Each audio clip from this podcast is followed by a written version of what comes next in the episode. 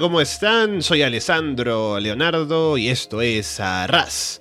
De Lona, pasen, pónganse cómodos, sean bienvenidos como siempre a una nueva edición del podcast, episodio número 444. Estamos aquí esta vez para hacer la revisión de un show grande, un pay-per-view, que es parte de la serie de Monday Night, estamos en 1997, y es uno de los shows grandes del año para WCW, el más grande, diría Eric Bischoff en 2023, pero vamos a ver qué nos dejó Halloween Havoc del 97, un show que venía con buena construcción en los programas, como veníamos viendo en los semanales de Nitro, hay un combate histórico, hay un par de combates que están bastante bien, hay un final que eh, arruina muchas cosas, pero vamos a ver qué nos dejó en general este show de Halloween Havoc y para eso está por aquí conmigo, por supuesto, Walter Rosales. Walter, ¿qué tal? ¿Qué tal, Alexandro? ¿Qué mejor forma de celebrar Navidad que hablando de Halloween Havoc? Así es. No, me, hablando en serio, la verdad, yo tenía muchas ganas de hablar de este show, honestamente, porque con el contexto que tenemos en Monday Night, ¿sabes? No, no, ¿qué, qué dices? ¿Qué? ¿Qué? ¿No sabes qué es Monday Night?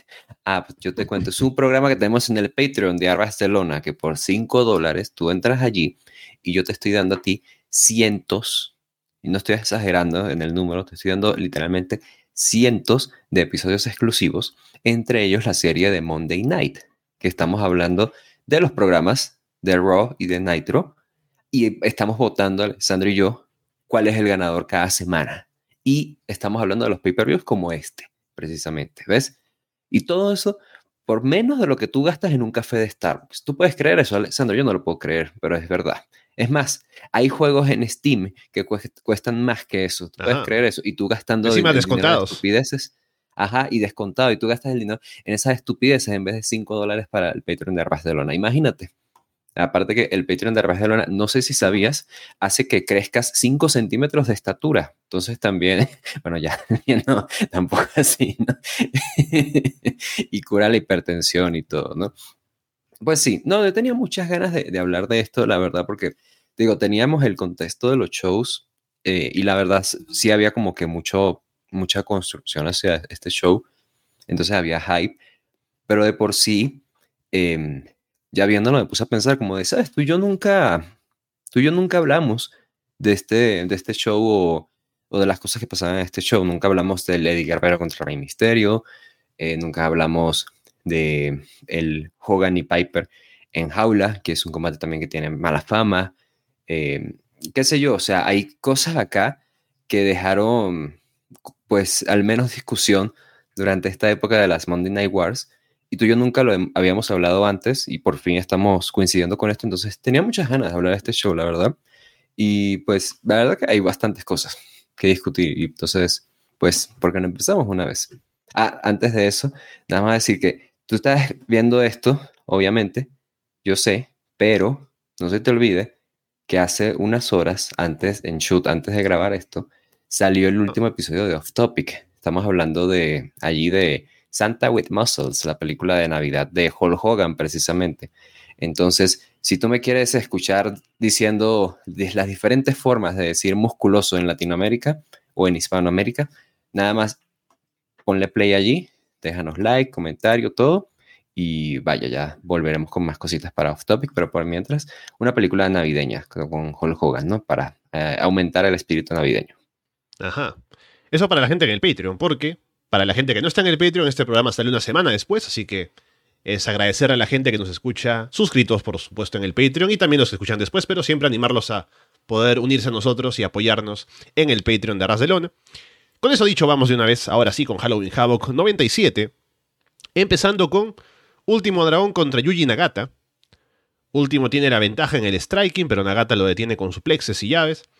Nagata luego también le da duras patadas a Último mientras domina. El público anima a Último. Último salta hacia afuera, pero Nagata lo recibe con una patada en el abdomen. Se ve a Raiden y su grupo bajando por la tribuna. Último salta en una Sai Moonsault sobre Nagata afuera. Nagata se pone a atacar el brazo izquierdo de Último y toma el control. Nagata aplica la Figure 4, que llama la Nagata Lock, con lo que ha ganado en las últimas semanas. Pero Último llega a la cuerda. Último encaja el Dragon Sleeper, pero Nagata llega a la cuerda también. Último aplica una Super Huracán Rana, va por el Dragon Sleeper otra vez, pero Nagata gira y encaja un Fujiwara Armbar. para someter y llevarse la victoria. Luego Nagata y Sony Ono siguen atacando a último, especialmente el brazo lastimado. Ono luego le entrega un sobre a Nagata con el dinero que le pagó por este trabajo en el ring. Y así terminan dejando a último lastimado. He de confesar que me tomó muy por sorpresa este pequeño run que ha tenido Nagata en WCW. Hace semanas cuando debutó, que tuvo una victoria contra Chris Jericho, de pronto estábamos como de, ¿qué hace Yuji Nagata viniendo de la nada y ganándole a Chris Jericho? Como, ¿por qué harían eso, no? y bueno, resulta que con el paso de las semanas, Nagata ha sido más y más y más regular en WCW, al punto de que ya establecieron esta realidad a través de Sony Ono, eh, obviamente, pero eh, se ve este combate entre él y Último Dragón. Vaya, creo que es un buen opener, creo que tuvo pues buena acción, creo que sobre todo porque, corrígeme si me equivoco, pero, o sea, al menos lo que yo he seguido de la carrera de Nagata, eh, nunca lo vi sus combates en la división junior heavyweight. entonces nunca me tocó ver, por ejemplo, a Nagata luchando contra luchadores como Último Dragón precisamente. Entonces, teniendo un combate contra último dragón, me pareció que fue como, ¿sabes? Como un, pequeño choque de estilos, como si de pronto ahorita AEW sacara un combate, ¿no? Eh, qué sé yo, el Desperado contra eh, Mosley, ¿no? Pero en el opener de un pay-per-view de ellos, ¿no? Eh, como que es un choque de estilos que te, que te sorprende. Yo dije, ah, mira, pues está interesante. En el ring están haciendo un buen trabajo. Sí noté, por desgracia, eh, cómo Último Dragón estaba vendiendo un brazo que no era el que estaba lastimado y que recibe la llave. Eh, es, que, es, que, al final yo me perdí yo también, porque él hace su. Hace el Fujiwara Amber Nagata en el brazo eh,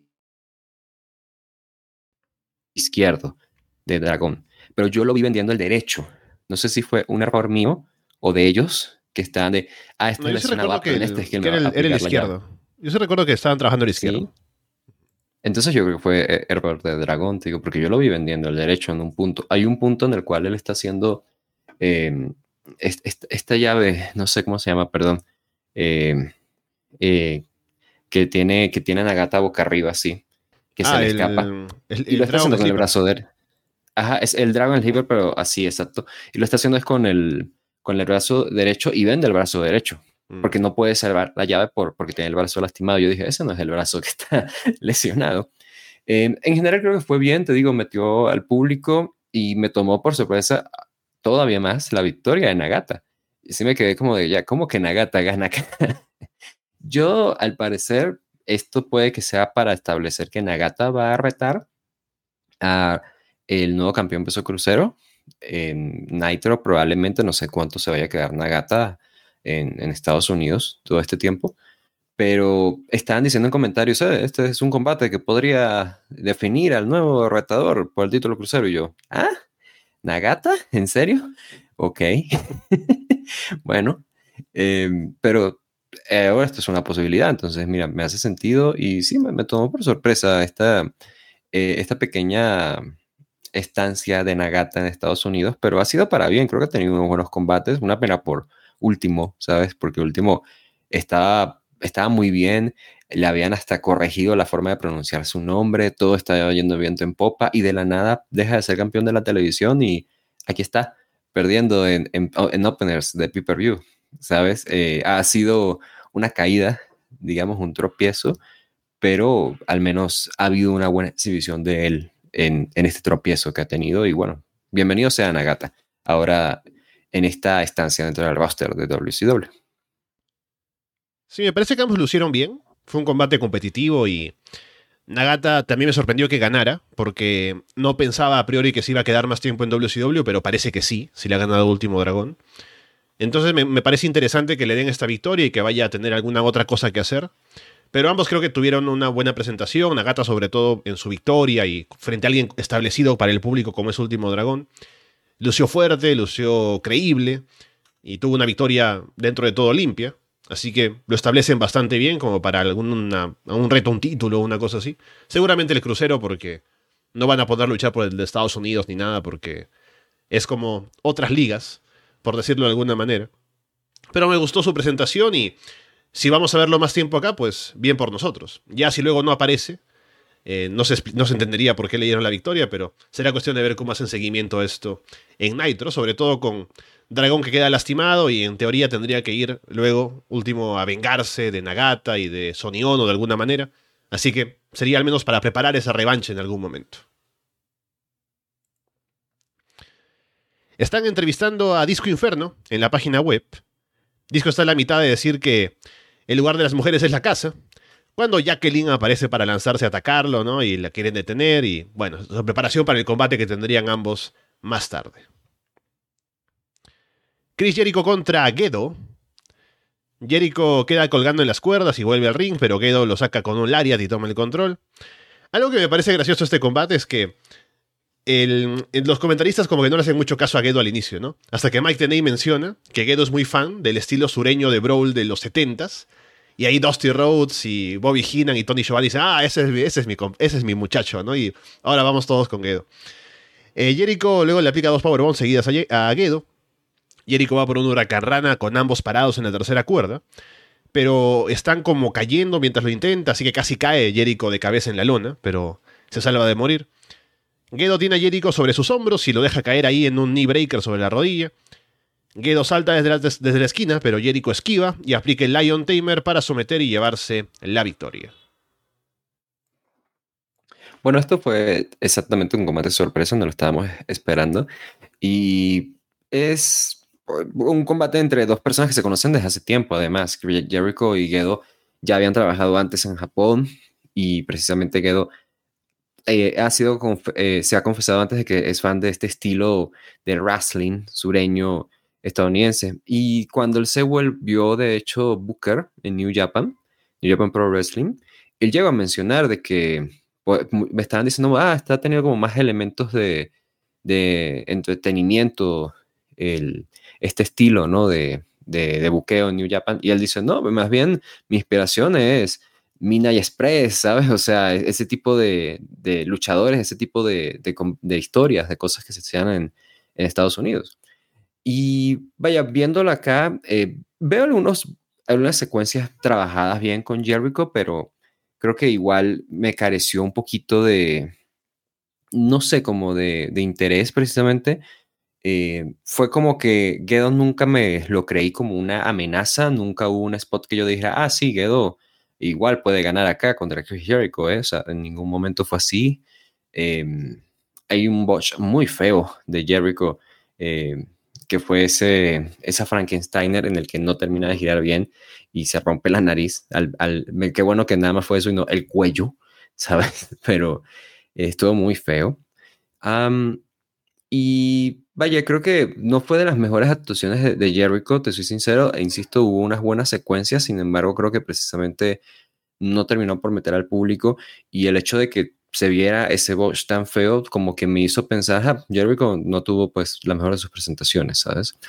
Em, está bien, le da una victoria aquí en el pay-per-view, lo cual al menos lo recupera un poco luego de que las semanas anteriores no hubiese tenido pues tanta relevancia, incluso tuviera par de, de derrotas.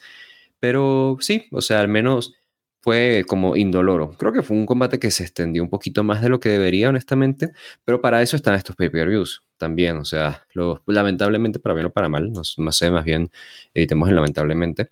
En WCW han usado los shows de Nitro para tener que si combates de dos minutos, 18 combates de dos minutos, ¿sabes? Y muchos segmentos, cosas así. Pero en los pay-per-views le dan mucho tiempo a los combates. Entonces, está bien, ¿sabes? Eh, Quizás no se le hubiera dado este combate que no estaba anunciado, pero bueno, al menos Chris Jericho estuvo acá y se lleva una victoria. Y tenemos un breve cameo de, de Gedo, ¿no? El, el Booker de New Japan. Sí, así disimuladamente tuvimos un encuentro entre dos figuras que van a ser muy importantes en la historia del wrestling, como Chris Jericho y Gedo, como Booker de New Japan.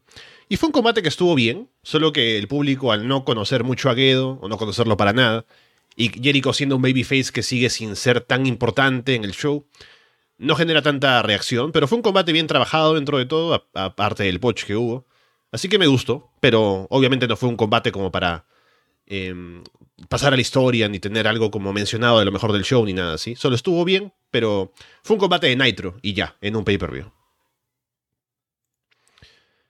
Minjin Okerland entrevista a Queen Debra en backstage. Debra dice que no va a permitirle a Mongo que la saque de aquí. Mongo aparece para decir que él la trajo a la empresa y ahora ella quiere actuar como si fuera él el villano. Si quiere estar sola, ser una gran estrella, puede hacerlo por su cuenta. Así que mejor que le devuelva el anillo de diamantes que le dio, el Rolex, las tarjetas de crédito. Debra dice que no le va a devolver nada porque ella se lo ha ganado. Todos estos años de tener que aguantarlo a él y aguantar a su familia. Así que ya veremos en el combate.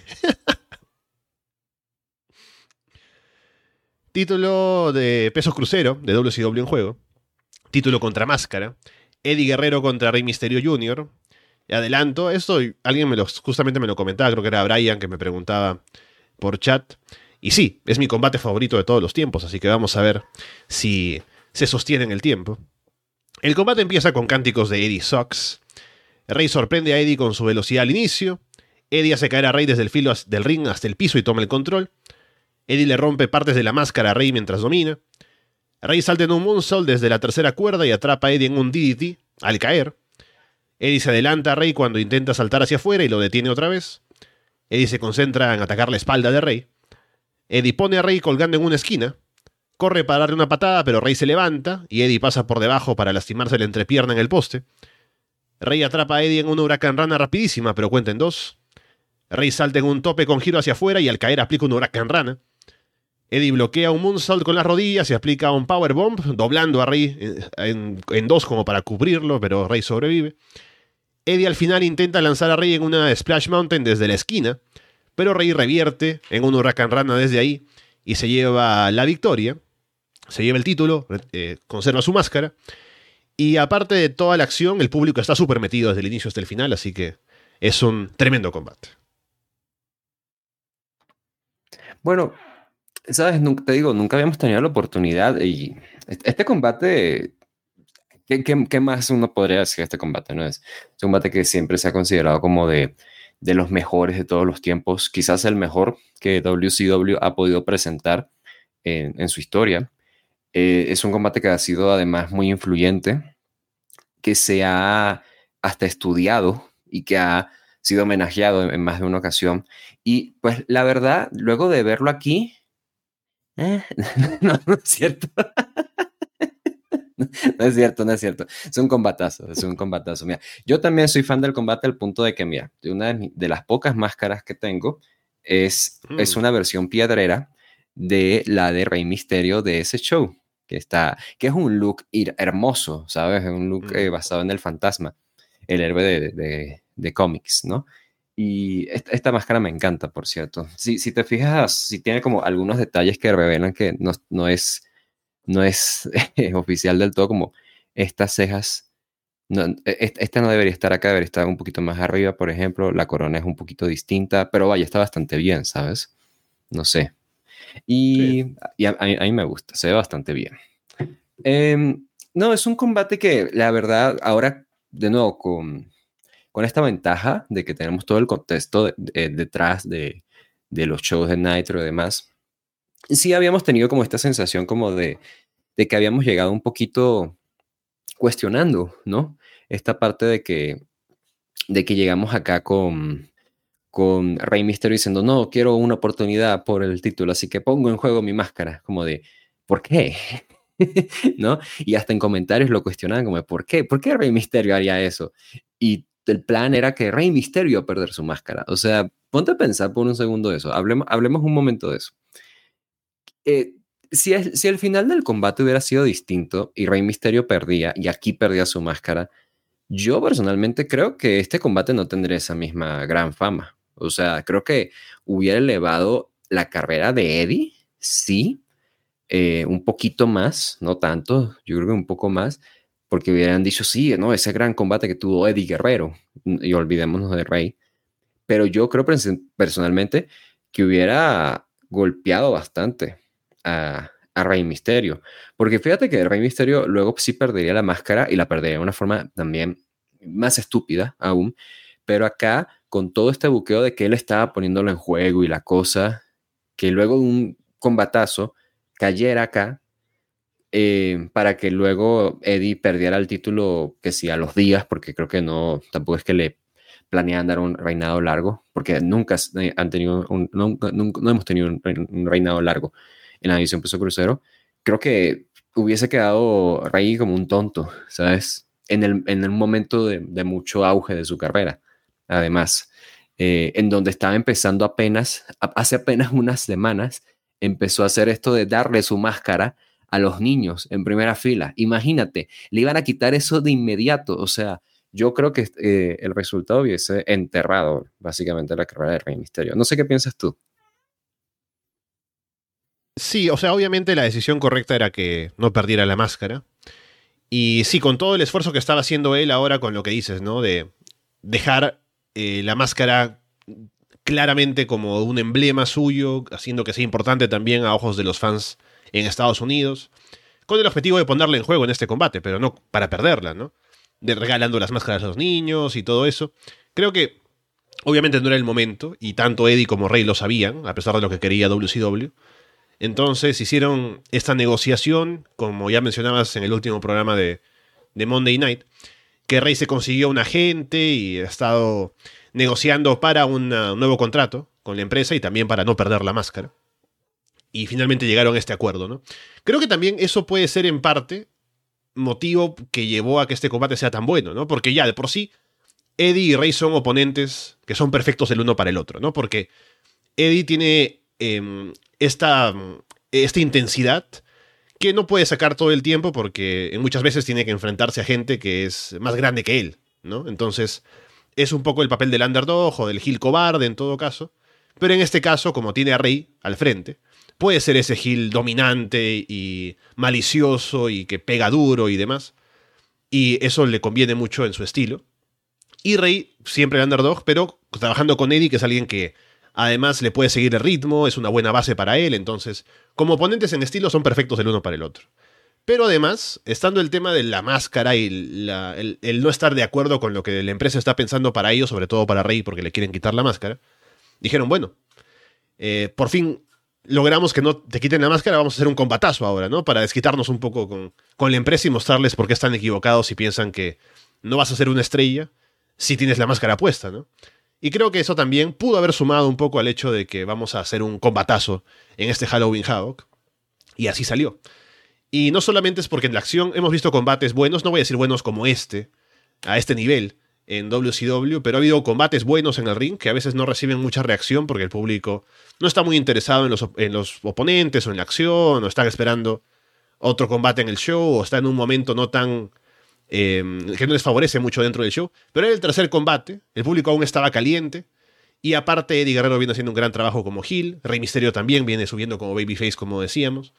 Entonces, enfrentados, es perfecto para que salga un combate que es bueno en el ring, que el público responde y la victoria de Rey se siente una victoria realmente eh, histórica, ¿no? El público se levanta a celebrar, como se ve en videos de otras victorias por el título mundial, ¿no? De otros luchadores en la, historia. Y es como que ha sido tan increíble este combate que la gente no puede evitar pararse a, a aplaudir al final, ¿no? Es como eh, si estuviera viendo un combate del futuro, básicamente, en este show. Aunque es un estilo que se trabaja en México, ¿no? Pero de todos modos, con la coordinación de dos de los mejores de la historia, en, en, opinión de muchos, posiblemente en el pick físico de los dos, es, es la tormenta perfecta para que sea un combate tan histórico como es este. Sí, sabes, o sea, tú sabes que yo no, necesito excusas para tirar mierda a Eric Bischoff. Eh, pero voy a dar voy a hacer algo justo y decir que por alguna, alguna razón, siempre en el mundo del wrestling se ha, visto eso. Eh, hoy en día muchísimo menos, pero antes, por alguna razón, eh, siempre se tomaban decisiones así. Eh, es como que, imagínate, no me ven a mí y pon, ponte tú, como que, ah, sí, no, Walter, no, tú tienes cabello, sí, no, y, y, y, el logo, tu logo tiene tu cabello, ah, tienes un buen branding, todo, hay que raparte Porque como que, ¿por qué? ¿Por, ¿Por, qué arruinas el branding de las personas? Y siempre hacían eso, no es que con luchadores enmascarados, sino, que sé yo, Zack Ryder, por ejemplo, es como de, ah, sí, te gusta tener tu show en YouTube, ay, te pusiste over, qué bueno. Pues mira, ahora por contrato, nosotros somos dueños de tu show y de hecho ya lo cancelamos, así que ya no va a haber ningún show. Es como, ¿por qué? ¿Por qué hacen eso? O sea, ¿por qué le temen a, hacer dinero? O sea, no, nunca he entendido eso y Rey Misterio va a ser víctima de la circunstancia. Es como tú, y lo acabas de poner perfectamente, es la tormenta perfecta, ¿no? Para que se dé este combate. Eh, es un combate que creo que aparte eh, tiene mucho valor porque cuando la, la, primera vez yo lo vi, yo, yo no lo he visto tantas veces, lo he visto dos veces, tres veces, algo así. Eh, no sé si ustedes saben, Alessandro, cuando tú enciendes el, el televisor en su casa, tiene ese combate. Y la otra mitad de la pantalla son videos musicales de Michael Jackson. Eh, está configurado así. El combate así como por la mitad, no, no sé, está loco él. Pero fíjate que es las primeras veces que lo vi, o la, primera vez que lo vi, yo dije que es un muy buen combate, es un combatazo. Eh, pero yo dije, no sé si es como este, ah, esta, la, la, quinta esencia del wrestling, la cuarta, ¿no? Porque la quinta esencia es Alistair Black versus Velvet Dream. Eh, y, yo estaba pensando, claro, es que sabes que el valor es que cada vez que lo he visto me doy cuenta como de algo nuevo que trae, ¿sabes? Como de, de pronto viendo el combate me pongo a pensar, ah, eso es algo que hoy en día se está haciendo, ¿viste? Lo tomaron de aquí, seguramente. O, ah, mira, no, no me había fijado acá como, qué sé yo, eh, eh, por ejemplo, hoy eh, noté como el, el, inicio de esto fue bastante rápido, ¿sabes? Tan, tan rápido, pero no fue rápido de que el brillo del babyface fue muy rápido de que Rey hizo todo lo que quiso, sino que incluso hubo un golpe y de inmediato Eddie se quita para que él caiga en bump hacia afuera del ring, en un tope. Y dije, wow, eso en el inicio de un combate, ¿sabes? O sea, como que me estoy dando cuenta de cada vez más detallitos que están haciendo allí. Es, creo que definitivamente como un combate especial porque fue un día en el que todo salió bien en el trabajo, ¿sabes? Fue como que eh, Rey y Eddie salieron y todo salió perfectamente. Eh, no he escuchado, em, o, no recuerdo al menos, qué opinión ha tenido Rey de este combate o Eddie de este combate. No sé si ah. ellos lo vean así con estos ojos de, no, sí, es un gran, ¿sabes? Pero... Yo recuerdo que tenía el DVD de, del, cuando murió Eddie, sacaron este DVD que era eh, Cheating Life, no, era Cheating Death, uh, Still in Life, eh, una cosa así. Y que tenía, digamos, su, pequeño documental al inicio y tenía también los combates de bonus del, DVD. Y este combate estaba, y estaba con comentarios de Eddie Guerrero y Rey Misterio. Y ellos decían que sí, es el combate en el que si Eddie, por ejemplo, todo el tiempo es muy perfeccionista, o era muy perfeccionista, y siempre veía sus combates y decía, esto pudo ser mejor, esto no. Este es el combate para que no tenga ninguna queja. Y Rey Misterio también decía que ese es el combate en el que todo lo que intentó le salió bien, ¿no? A veces ese DDT con Moonsault claro. no le sale tan limpio, por ejemplo, pero en este caso todo salió perfecto, así que era el combate que por algún motivo ambos dijeron que no tenían ninguna queja de que algo podría haberse hecho mejor. Y qué, bueno que lo grabaron aparte, ¿no? Del combate, porque luego sí... sí pasa. no, o sea, creo que precisamente fue eso, fue como que todo salió bien, precisamente. Y es un combate que no está armado como un main event, por eso creo que mm, por eso que creo que tiene este legado tan particular, ¿no? Que es un, combate estudiado, porque no es un combate que tú de inmediato así, gran main event de pay-per-view, ¿no? Combate de más de 20 minutos en el cual van de menos a más, qué sé yo, o sea, eh, main event del Tokyo Dome. No es, no es ese tipo de combate, pero es un tipo de combate en el cual tienen unos 13, 15 minutos de acción en donde están haciendo todo lo posible con lógica, en donde están haciendo spots que no habíamos visto antes, precisamente Eddie Guerrero mostrando una agresividad a la que no estamos tan acostumbrados, y Rey Misterio siendo Rey Misterio, ¿sabes? lo, que me, lo que más aparte me, me, gusta del combate es eso, que fue que ahora de nuevo, teniendo todo el contexto detrás, que hemos visto varios combates en la división peso crucero y hemos tenido buenos combates en la división peso crucero, veo esto y digo como que, claro, esto, e, esto es lo que la división crucero es capaz de darme, ¿sabes? Es como, si, son, si les damos más de, dos minutos, son capaces de hacer esto, son capaces de hacer un, un combatazo y no necesitan ser Eddie Guerrero y, Rey Misterio, ¿sabes? Porque en el futuro esto también se probó así. Hubo un combate de, la división peso crucero que fue muy bueno entre Chris Jericho y Juventud Guerrera. Y, fue, y es recordado, es el, combate en el que Juventud pierde su máscara, ¿sabes? Eh, y, se puede hacer con, con, más elementos de la división peso crucero. Pero aquí, vaya, creo que fue una excelente oportunidad para destacar el talento que hay acá. Y vaya, creo que fue una subida de nivel, definitivamente para ambos. Ahora Rey como campeón, pues me, gusta eh, volverlo a ver como campeón. Me encantaría, si yo, si yo pudiera volver al pasado y buquear, es traer a Liger, ¿sabes? Y tener la revancha mm. Rey y Liger al año siguiente, porque ya se habían enfrentado el año anterior eh, en Starkey, esta vez por el título.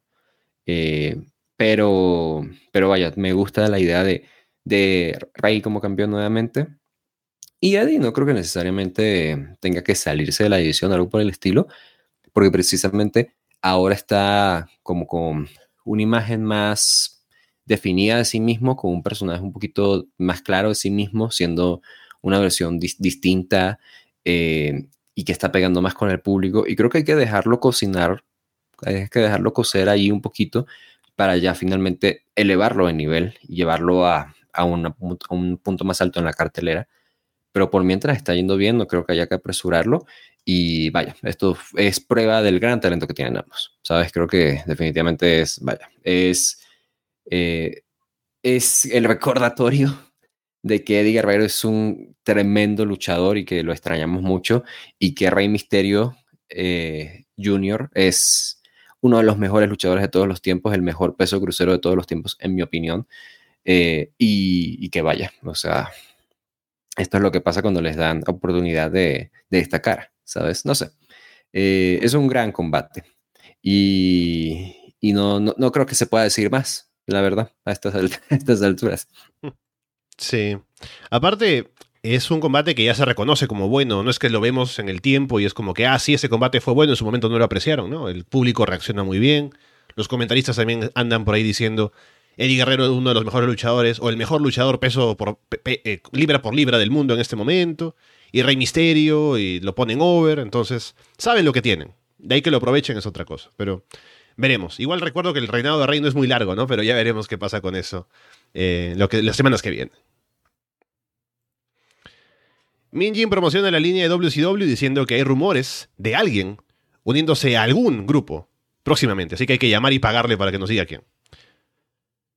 Hollywood Hulk Hogan y Eric Bischoff hacen una promo en backstage. Bischoff dice que ha sido muy obvio en las últimas semanas que WCW no ha podido tener un ambiente seguro de trabajo para el hombre más importante de Hollywood y el campeón mundial.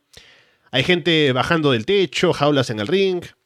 Hogan no tiene miedo y le gustaría luchar esta noche, pero no es seguro para los fans en el público. Dicen que Hogan no luchará a menos que les den un contrato firmado que diga que Sting no podrá estar presente en el show de ninguna manera. Hogan dice que puede encargarse de Roddy Piper en cualquier momento, pero le decepciona que le jueguen sucio a los fans. De una u otra manera, ellos siempre ganan.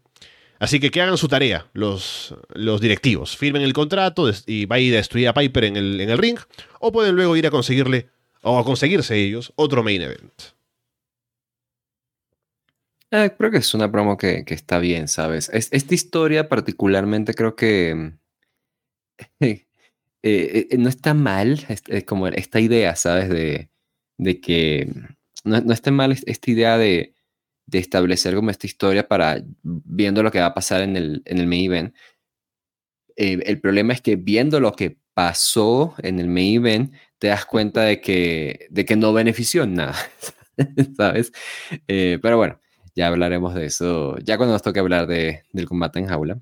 Eh, pero sí, vaya, creo que siempre son buenas las promos de Hogan cuando está así tras bastidores. Esta como que carece un poquito de, de esa magia de, la edición que me gusta de estas típicas viñetas del New World Order. Pero ah, está bien. Y Eric Bischoff ahí, por supuesto, siendo el, el, el lamebotas de Hulk Hogan. es que me, me encanta. Yo, yo quería traer esta colación. Me, me encontré por acá. Eh, ay, lo perdí. Ya, ya luego lo, lo, voy a buscar, pero era, era básicamente algo así como de un tweet que, en el que estaba, mm, eh, evidenciando la hipocresía de, de, de, Eric Bischoff, porque él llegó a mencionar algo así de que no, que eh, en All Elite Wrestling tienen un problema de liderazgo y no sé qué, no, no es posible que, que si tú dices que ah, alguien va a ganar, no te hagan caso, ah, ¿qué, qué pasa tú? ¿Cómo te llamas? Eh, Tony Khan, que no te hacen caso como líder. Y, y era como, Ah, todavía no lo consigo, pero era, era, un, un, tweet así en el que básicamente estaban mostrando un reporte del, del, Observer en donde contaban que no es que, que Kevin Nash estaba haciendo como jefe creativo, pero no estaba siendo creativo. Él estaba buqueándose solo a sí mismo, ¿sabes? Y que de hecho hay una lista de 100 luchadores en las cuales, los cuales no pueden hacer el job a menos que tenga autorización de, de Eric Bischoff. O sea, Eric Bischoff tiene que decirles a, a Dusty Rose, Terry Taylor, al resto de, de, bookers que estaban allí, de sí, sí, sí, él dice que, que, está bien, que sí puede hacer el job. Es como, perdona. y, esa, y esa tontería que luego se saca de que, de que no, o sea, creo que no, no sé si fue Kevin Nash o alguien así que dijo como que no, nosotros ni siquiera, ni siquiera queríamos control creativo, es como, o sea, no, por Dios. Ay, no, Eric Bicho de verdad que es la perra de este podcast, siempre, siempre estamos lanzando cualquier mierda hacia él y me encanta, porque es que de verdad me parece increíble lo, lo retratado que queda cada vez que, que hace su programa. Pero bueno, eh, este fue el momento semanal de odio a Eric Bishop. Espero que les haya gustado y, nos sigan en, el Patreon para seguir escuchando más de, nuestro odio por este señor. Sí, em, a mí me bajó mucho esta promo, porque es como que venimos de Lady contra Rey, ¿no? Y venimos muy arriba.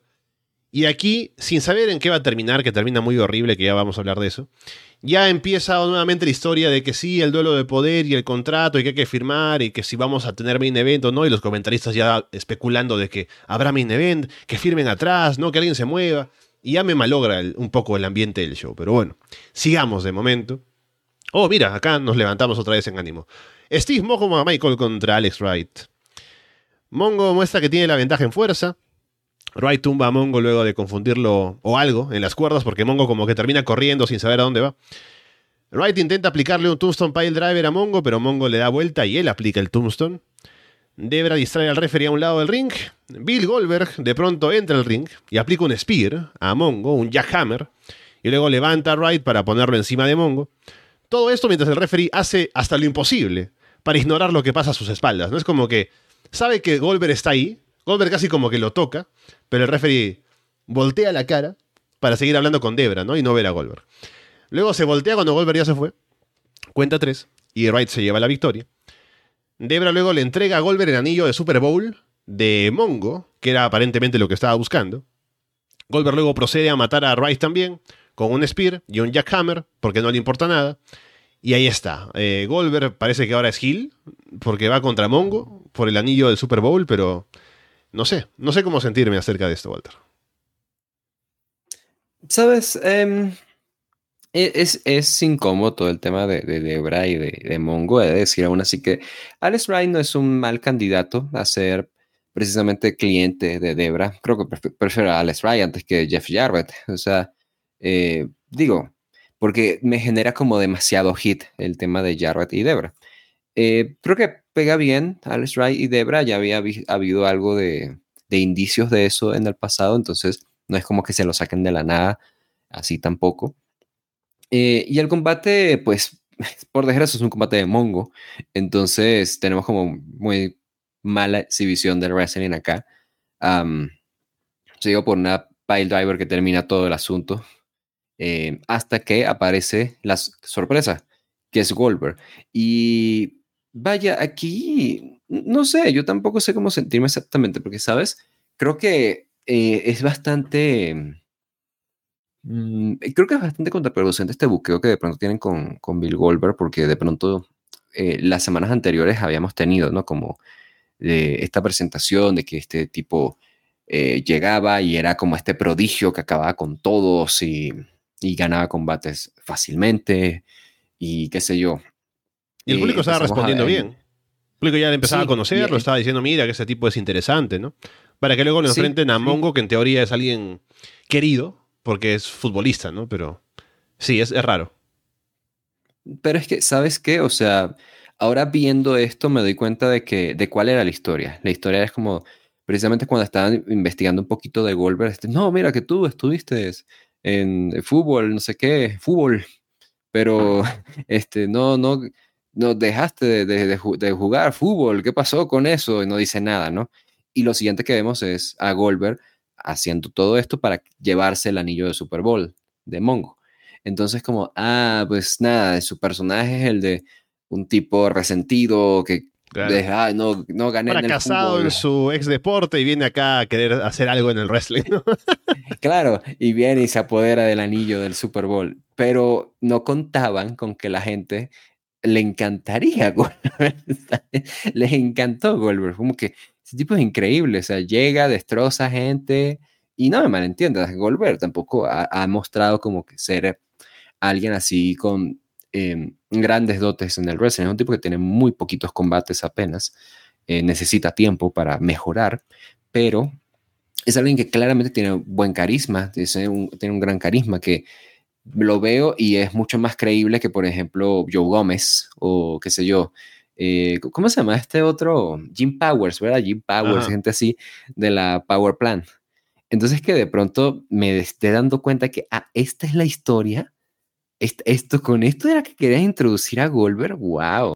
Eh, eh, de nuevo, aprovechando de tirar mierda a Eric Bischoff, eso te hace dar cuenta de que eso fue mentira, de que, uy, no, siempre pensábamos que Goldberg sería una gran estrella. Mentira, porque yo me estoy dando cuenta acá que lo estaban poniendo como, ah, este fracasado del fútbol llega acá, ¿no? Quiere, quiere hacer algo con el wrestling. Es como, no, o sea, claramente fue bastante fortuito todo lo de Goldberg. Y fortuito, no lo digo desmeritando su trabajo, pero fortuito porque, vaya, eh, no, er- no fue como las cosas querían que fueran. Eh, y bueno, ¿sabes? Eh, a ver que, cómo avanza esto de, de él y Mongo, pero sí me, me dio como unos sentimientos bien encontrados descubrir la verdad, Alexandro, ¿sabes? Descubrir que, que esto era lo que querían con él, lo que querían hacer con él. Sí. O sea, todos los interesados seguramente dirán, si es que se les pregunta, que no, claro, vimos a Goldberg y quisimos hacer su racha invicta, ¿no? Y que saliera ahí, matar a gente y que llegara a quitarle el título a Hogan en el Georgia Dome, ¿no? Pero, según lo que vemos acá, todo parecería que fue armar a Goldberg como un monstruo, un monstruo como otros en la historia del wrestling, para que llegue Monstruo el babyface, en este caso Mongo, para ganarle, ¿no? Porque le robó el anillo del Super Bowl, ahora va, voy a ir por ti, Goldberg, y, y le gana, ¿no? No sé si ese habría sido el plan, parece que pudo haber sido. Sabemos que no fue así, pero esto al menos va por ahí. No sé si con Jarrett aún presente habría sido diferente, ¿no? Pero no sé. Igual es bastante raro. Ay, no te imaginas eso. Es que Sí. ya, es que ya, me- o sea, esa línea temporal es tan horrible la que acabas de describir, en la que Goldberg es básicamente como el Monty Brown de, de Jeff Jarrett. Ah, ¿Te acuerdas cómo Jeff Jarrett arruinó a Monty Brown? Eh, básicamente, claro. Jeff Jarrett arruinando a Goldberg, como no, pero no está listo, entonces que sea mi guardaespaldas. Como, Uf, no. Ese grupo, ¿no? Ese grupo de Jarrett con Debra y con Goldberg. Goldberg como el, el músculo detrás de los dos, ¿no? Ah, en ese, en, ese, en, ese, en ese mundo, mira, mínimo que en ese mundo Venezuela haya ido al mundial o algo para justificar tanta, tanta cosa mala, o sea, porque verga, no sé qué decirte. Mira, En ese mundo sé, Dios tiene que decir, eh. no, hagamos algo bonito por Latinoamérica, ¿no? ¿Cómo vamos a hacer Goldberg? Junto con Jarrett y Debra, ¿no? Latinoamérica, Latinoamérica es la verdadera víctima de, de esto. Imagínate. No sé, no sé, o sea, me, me choca mucho haber descubierto la verdad acá, muchachos, no sé. eh, imagínate, y sí, bueno, esto, sabes que así son los promotores, o sea, eh, ¿no te acuerdas cuando Billy, Gor- Billy Corgan, Billy, ¿qué iba a decir? Billy Corgan dice "Ah, no, no, nosotros queríamos hacer el campeón mundial a LA Knight, es que mentira, tú no querías hacer campeón mundial y nadie lo tenías ahí dando vueltas, perdiendo, siendo campeón de pareja, haciendo estupideces. Me vas a venir a decir, ay, no, siempre, siempre queríamos haberlo hecho campeón mundial. Mentira, que Billy Corgan, nadie te cree. Eres un huevón, Billy Corgan. Bueno, ya, no. A él sí, lo insulto porque es un idiota, pero bueno, no sé. Eh, muy chocados por la verdad. Eh, esto, esto, esto ni siquiera es el, el, efecto Mandela, esto es, ¿sabes? El, el, iceberg. Hay que meter esto en el iceberg de, de, la lucha libre que hicimos hasta el fondo, el verdadero push de Goldberg. Bien, luego Randy Savage y Elizabeth hacen una promo en backstage. Vuelven a decir que todo está muy claro con Hollywood Hogan, que basta que firmen el contrato para tenerlo luchando. Savage dice que él, en cambio, no le afecta a eso, ya que está aquí porque quiere, para encararse o encargarse de Diamond Dallas Page. Luego de esta noche, DDP le podrá contar a sus hijos que estuvo cerca de la grandeza, pero que al final lo arruinó porque nunca estará al nivel de Macho Man. Liz también dice un par de cosas que no tienen mucho, mucha potencia, pero bueno, es para sumar un poco a lo que dice Savage. Y Savage le dice a DDP que no, no sabe dónde se ha metido, y él, él creó al monstruo, y ahora él destruirá al monstruo hablando de DDP. Disco Inferno contra Miss Jacqueline. Este combate no es por el título de la televisión, como ya nos habían dicho. Disco se la pasa escapando de Jackie al inicio, saliendo de ring, escondiéndose detrás del referee. Jackie lo persigue, lo atrapa en un sunset flip en el ring, pero cuenten dos. Jackie luego atrapa a Disco y lo rellena de golpes. Disco intenta irse a backstage, pero Jackie va por él. Un spot que se repite tres veces más, o dos veces más en la noche. Disco intenta un hip toss, pero Jackie hace un giro y cae de pie. Jackie golpea a Disco de entrepierna contra el poste. Jackie luego lanza Disco en un suplex en el ringside. Jackie salta en un crossbody desde la tercera cuerda. Disco gira para quedar por encima, pero cuenten dos. Jackie atrapa Disco al final en un roll-up y se lleva la victoria. Bueno, esto la verdad es que investigando un poquito para este show, eh, te cuento que descubrí, porque esto creo que no estaba en el server para esta época, aparentemente esto lleva siendo un plan desde inicios de año. O sea, por alguna razón, por alguna razón, WCW, Eric Bischoff, el que sea, querían que Disco Inferno en específico perdiera contra Jacqueline.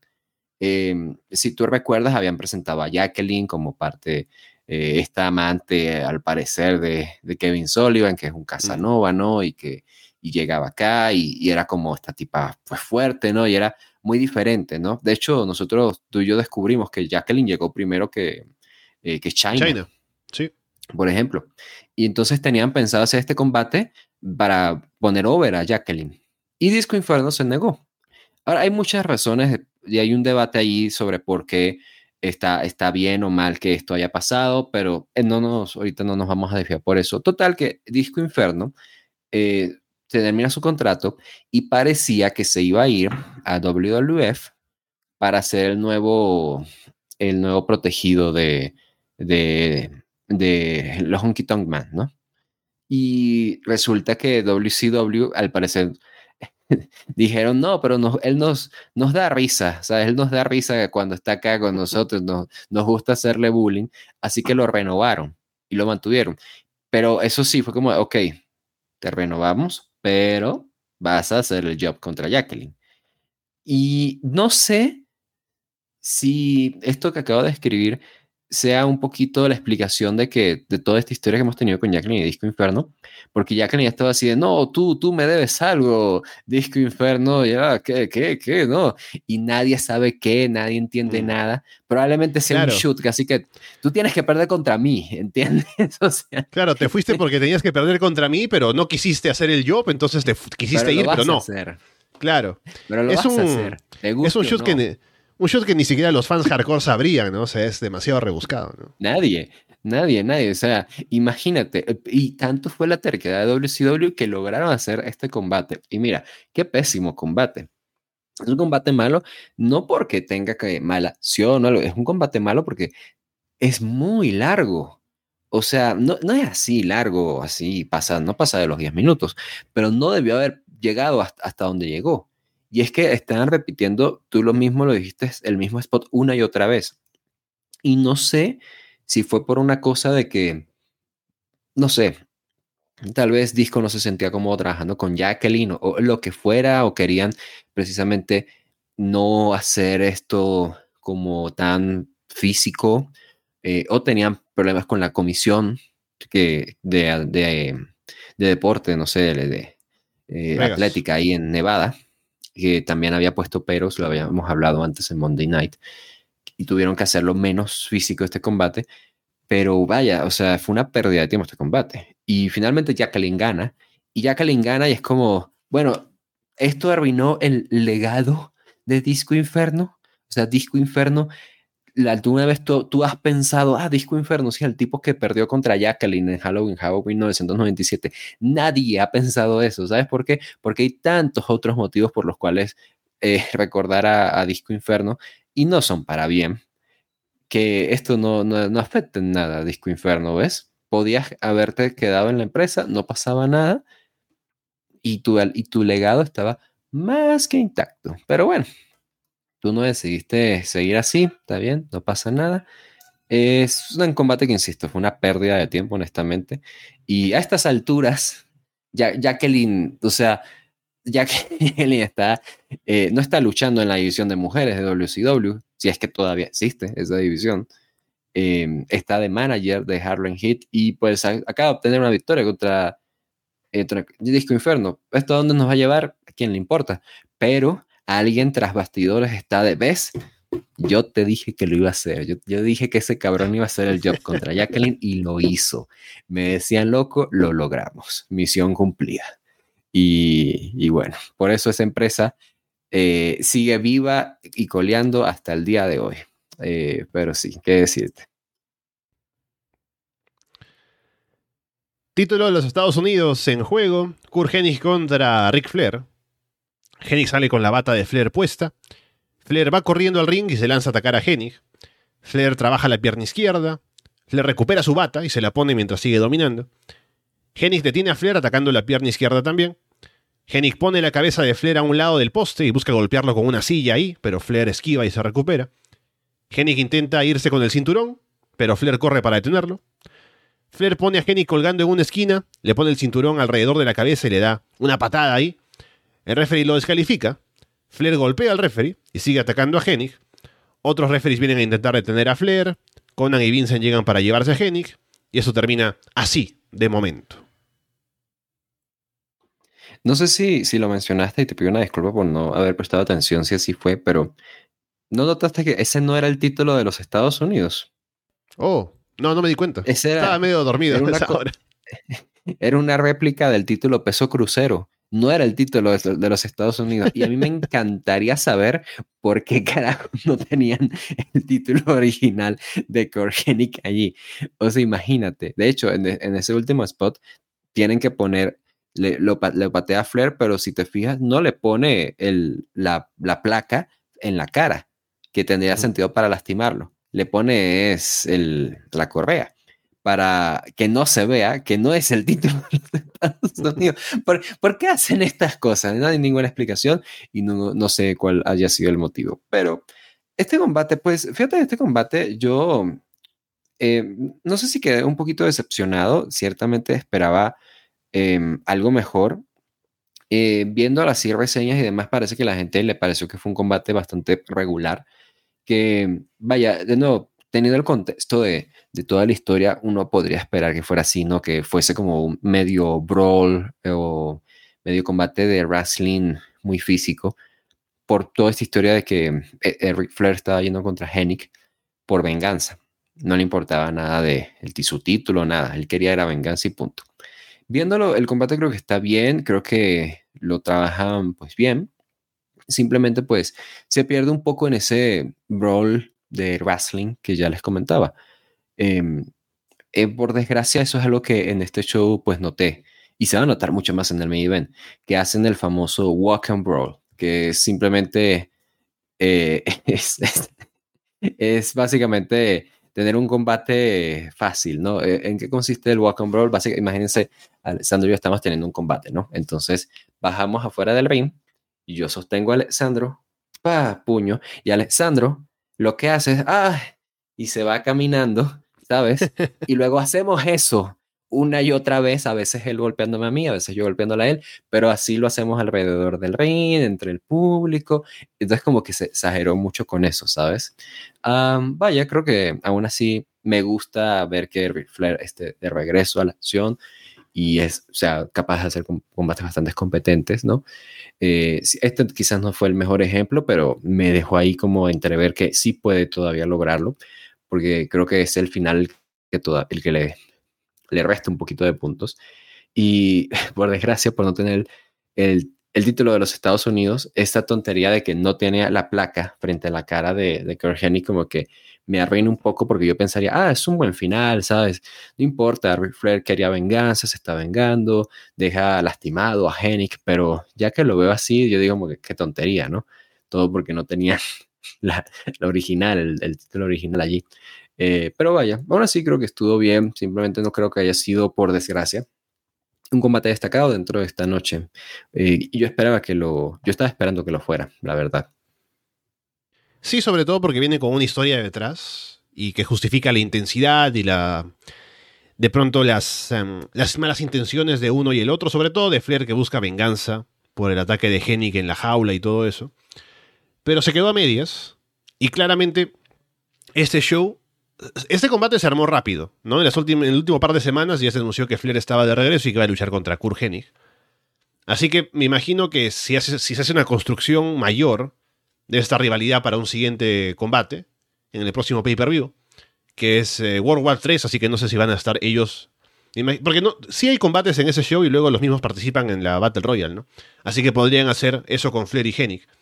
Y darles un espacio que sea más eh, merecedor de un combate que sea más intenso, ¿no? Porque en algún momento me pareció escuchar que querían que este fuera un combate sin descalificación, pero como ya había ese Randy Savage contra DDP más tarde y el Hogan contra Piper en la jaula, entonces tal vez no había espacio para otro combate con estipulación así como este, ¿no? O para dárselo a este, quiero decir. Así que con otro espacio seguramente podrá salir algo mejor, pero aquí como que se vieron limitados, me parece, porque no era la rivalidad principal del show y podría haberlo sido por la historia que traían, pero Tendrán otro espacio, me imagino, porque el combate termina de manera no conclusiva y da pie a que se quiera ver otra vez a ellos enfrentados. Entonces, me imagino que lo harán otra vez. A eso, eso creo que es lo que podemos llegar como conclusión. Minjin entrevista a JJ Dillon, que está de vuelta en la rampa. Hablan sobre las demandas de Hollywood Hulk Hogan. Dillon dice que lo que quiere hacer Eric Bischoff es sacar a Hogan del combate a última hora. No va a permitir que le hagan eso a los fans, así que garantiza que tendremos ese combate en la jaula entre Piper y Hogan esta noche. Bischoff aparece para decirle a Dillon que no tiene nada de poder, que no puede hacer que ese combate se lleve a cabo. Dillon saca un papel que le muestra a Bischoff, que tiene esta firma de notario, ¿no? Con lo que aparentemente Bischoff había pedido y Hogan había pedido, ¿no? De, Sting y demás. Así que se lo deja y se va, ¿no? O más bien, primero Bischoff está sin aceptar esto y Dillon dice que él cumple con su palabra y que habrá combate. Entonces le deja ahí a Bischoff hablando o gritando solo. Y Bischoff, entre sus gritos al final, de alguna manera sigue en decir que no, no acepta nada y termina diciendo que si Sting aparece, el NWO tomará el control de Nitro. Y eso no sé si se hace oficial o no, pero es lo que dice Bischoff. Y al final, o sea, yo estoy especulando aquí acerca de qué fue lo que le dio Dilo, ¿no? Porque entiendo que fue la estipulación que pidió Hogan y que pidió Bishop, el hecho de que Sting no pueda aparecer. Y para decir que ya está cumplido esa estipulación, entonces que haya combate. Bishop no se queda contento y dice esto de que el NW va a tomar Nitro si sale Sting. Pero, ya veremos más tarde, que no sale solamente un Sting, sino que salen varios. Entonces, Bishop podría apelar a esa cláusula y decir, bueno, salió Sting, ahora somos dueños de Nitro. O no, eh, hubo un Sting en otro combate. Así que eh, es todo muy extraño. Y como siempre, WCW te deja ahí sin saber exactamente qué es lo que están haciendo para que luego hagan lo que les da la gana y que no digan que no tiene sentido con lo que hicieron anteriormente. Sí, la verdad es que me, perdieron mucho con esta burocracia. Eh, que ya me, han perdido acá. Y es que ese es el. Ya me han perdido antes, quise decir. Y es que ese es el problema cuando estás haciendo historias en las cuales dos personas que no entienden sus roles se están peleando por algo que tú sigues sin entender cómo funciona. Me acuerdo una vez, creo que, creo que yo conté eso, no, creo que en un off topic, ¿sabes? Eh, probablemente yo conté esto, pero yo recuerdo que yo cuando me meten al mundo de la lucha libre en Venezuela, me dicen, no, este que queremos que alguien que interprete gente general y no sé qué. Y yo, y yo dije, bueno, pero ¿por qué no alguien de los, de los luchadores veteranos, no? O sea, no tiene más sentido. Me dicen, no, es que queremos, o sea, no, no, no coincidimos en ideas, entonces queremos que sea alguien, pues, joven, que coincida con nosotros. Yo, cool, ¿va? Y luego en una conversación con otra persona, eh, me dice esta persona, bueno, no, entonces, ¿qué tal si hacemos que fulano, este luchador veterano, y tú se peleen por el puesto de gerente general? Y yo dije, ya, pues el problema ahí es que estás presentando a dos personas que la gente no sabe quiénes son, sobre todo yo, yo era el más desconocido definitivamente, peleándose por un, un puesto de trabajo que no entienden de qué va. ¿Sabes? Eh, y esto es algo así. Eh, porque, mira, con todo y que hemos visto este, estos, estos shows de Nitro, yo sigo sin entender, yo sé que tú sigues sin entender hasta dónde llega el poder de Eric Bischoff y dónde, dónde acaba y dónde es que empieza el poder de, de J.J. Dillon. ¿Me explico? Y es que si uno dice, no, se va a hacer esto, y el otro dice, no, pues yo digo, ah, pues eso, ¿cuál es el que vale? Y no lo están jugando a la, a la comedia o al medio sin sentido, como sí ha funcionado en el pasado. Cuando Austin llegó a ser, bueno, yo estoy hablando, todavía no hemos llegado a ese punto de, de la Attitude Era, pero eh, la gente ha tenido como buenos recuerdos de cuando en algún punto de sus carreras, eh, Stone Cold Steve Austin tenía eh, algo de poder dentro del show, ¿sabes? Porque precisamente se jugaba con esta idea de que yo buqueo esto, ahora yo buqueo esto, pero era jugado así como no tomándotelo tan en serio. Acá se lo están tomando en serio y no termino de entender qué es lo que, es lo que debo de tomar en serio. ¿Me explico? Eh, sí, aquí la historia me está ya perdiendo, pero ya me terminaría, terminaría de, de cagarla por completo en el main event, que insisto, cuando lo veamos ya podemos hablar con propiedad de, de qué fue todo lo que estuvo mal en ese combate, ¿no? No sé si con propiedad, pero vamos a hablar de lo que pasó con eso. Lex Luger contra Scott Hall, con Larry Sabisco de referee especial. Sabisco está muy metido para separarlos cuando van a una esquina, cuando hay un jalón de cabello, cuando están en las cuerdas. Tienen un duelo de fuerza. Lex saca ventaja y lleva a Hall a una esquina y Sabisco se demora ahí en hacer que rompa el agarre, no sé si porque odia a Hall o porque está distraído. Hall le aplica a Lex un Manhattan Drop desde la esquina y toma el control. Six intenta golpear a Lex desde afuera, pero Sabisco lo ve y le da una advertencia. Hall golpea a Lex en las cuerdas. Sabisco hace que se separe. Hall intenta golpear a Sabisco, pero Sabisco lo saca por encima de la tercera cuerda hacia afuera. Eric Bischoff aparece para reclamarle a Sabisco. Sabisco lo tumba con una patada. Lex va por el torture rack. Bischoff distrae a Sabisco y Six entra al ring para patear a Lex en la cabeza. Hall le aplica el Razor's Edge a Lex. Cubre. Sabisco cuenta, aunque no quiera, y Hall se lleva la victoria. Luego Sabisco pide que pongan la repetición en la pantalla. Así que ponen el bar y Sabisco ve que Six intervino, así que reinicia el combate. Hall vuelve al ring para no perder por conteo afuera, que lo amenazaba ahí Sabisco, empuja a Sabisco para reclamarle, Sabisco empuja a Hall de vuelta, y Lex lo levanta en el Torture Rack. Hall se rinde y Lex gana. Six ataca a Sabisco luego del combate, Sabisco se defiende aplicándole una guillotine. Bischoff y Hall atacan a Sabisco después, Hall sujeta a Sabisco para que Bischoff lo tumbe de una patada, Bischoff luego le pone el pie en el pecho a Sabisco y Hall cuenta tres para burlarse, así que el NWO termina por encima, a pesar de que Hall perdió. Sí, ¿sabes? O sea, este combate, por desgracia, no fue, no fue la mejor. Em, no, no, no tuvimos el mejor desempeño tanto de Hall como de Lugar. Creo que ellos son capaces de tener un buen combate y lo han tenido antes en el pasado, al menos creo yo. Pero en este caso, probablemente por estar influenciado por la historia de, tener a Sabisco ahí como un referee y tener que jugar con esto de que él estaba contando y de que tenían que interactuar con él o, no sé exactamente qué pasó, pero yo sentí el combate casi que en cámara lenta, ¿sabes? O sea, no estaban haciendo cosas, ¿sabes? No quiero sonar así como que el típico, eh, el, típico fan de, uy, no tuvo, no, tuvo eh, un, un 630 splash 0 de 10, no, pero, precisamente, o sea, creo que no están haciendo como tanto esfuerzo, o sea, estaban yendo muy a lo seguro eh, hasta que empieza a llegar al final, que es cuando em, empieza a ver todo este sobrebuqueo, ¿no? De intervención aquí, distracción allá, y empiezas ya a ver un poquito más de, pues de, no sé, de entusiasmo por parte de ambos, de, luchar.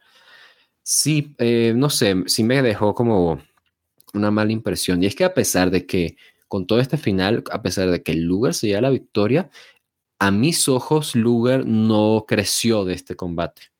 El tipo que hace unos meses o hace no mucho derrotó a Hogan, ¿sabes? Y que se volvió campeón mundial, que lo celebramos y que era como que, bueno, el, nuestro gran héroe es Luger, ¿no? O sea, estábamos confiando en ti, muchacho, y lo lograste.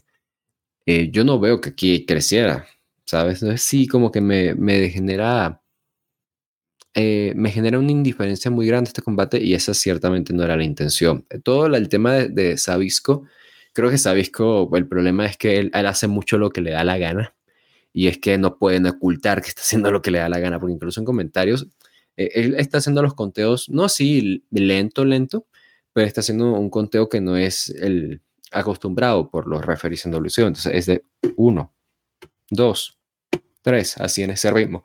Entonces hace ese conteo y en comentarios tienen que decir, bueno, tal vez sea un conteo algo lento, pero ha sido consistente durante todo el combate. Es como, verga, o sea, que claramente sabéis que está haciendo lo que le da la gana, ¿sabes? En, todo esto, ¿no?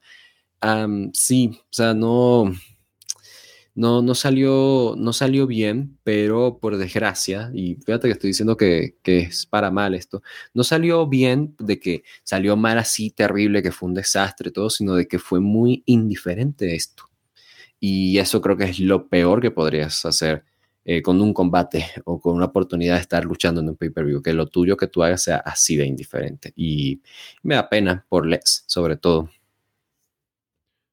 Sobre todo porque vienen con bastante interés en esta rivalidad. Lex viene over, aunque no tanto tal vez en las últimas semanas, pero es una figura importante en el show. Scott Hall también, que tiene presencia fuerte con el NWO. Y Larry Sabisco, que la gente está contenta de verlo como referee porque supuestamente va a haber justicia y, la hay, ¿no? Con el bar y todo. Pero al final es como un combate que queda muy frío. Como que no ofrece demasiado más allá del hecho de que. de tener los, los resultados en el papel, ¿no? De que ya, ganó el NW en un primer momento, pero luego Sabisco corrigió el resultado, gana el Slugger de manera justa y luego NW atacan. Eso es lo que se puede resumir del combate. Y lo que está en el medio está como para rellenar, para llegar a esos puntos.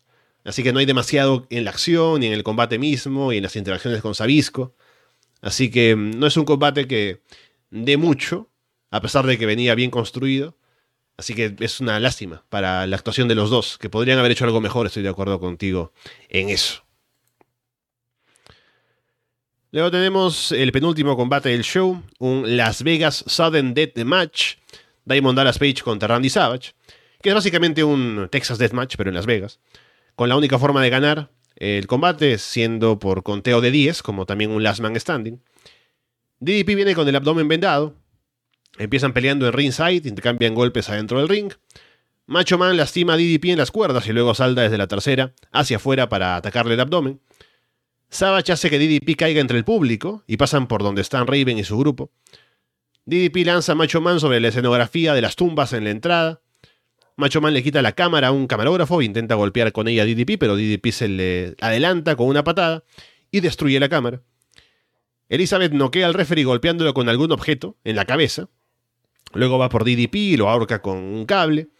Kimberly aparece para pelear con Liz y se la lleva jalándola del cabello. DDP va por el Diamond Cutter, pero Savage se agarra de la cuerda, así que no recibe el golpe. Macho Man remata a DDP con el Elbow Drop, luego otro más dirigido al abdomen lastimado. DDP se levanta en 9. Savage lo levanta para un body slam, pero en eso tumban al referee por accidente. DDP aplica el Diamond Cutter y el referee tarda en levantarse para ponerse a contar. DDP va por otro Diamond Cutter, pero Savage se voltea y aplica una patada baja hacia atrás. Un falso Sting aparece y golpea con un bate a DDP afuera. DDP no llega a responder a la cuenta de 10, así que Macho Man se lleva la victoria. Luego se llevan a DDP en camilla, lastimado, y Savage regresa para seguir atacándolo. Entonces parece que la rivalidad todavía continuaría, que no ha sido corta, así que veremos qué más pasa entre ellos dos. Sabes, aquí este combate, yo tenía muchas ganas de este, este encuentro y em, me he encontrado como que con opiniones muy divididas, porque no, investigando, pues vi que gente está diciendo, ah, otro gran combate entre Macho Man y DP, y otro es como de, ah, no fue su mejor, no fue su mejor eh, choque, ¿no? Y yo personalmente creo que está muy ahí como que, creo que no fue como tan el mejor de, de sus encuentros, pero es por el tema de la estipulación, porque este tema de que tenían que esperar el conteo de 10, creo que hizo que el público muriera un poco, ¿sabes?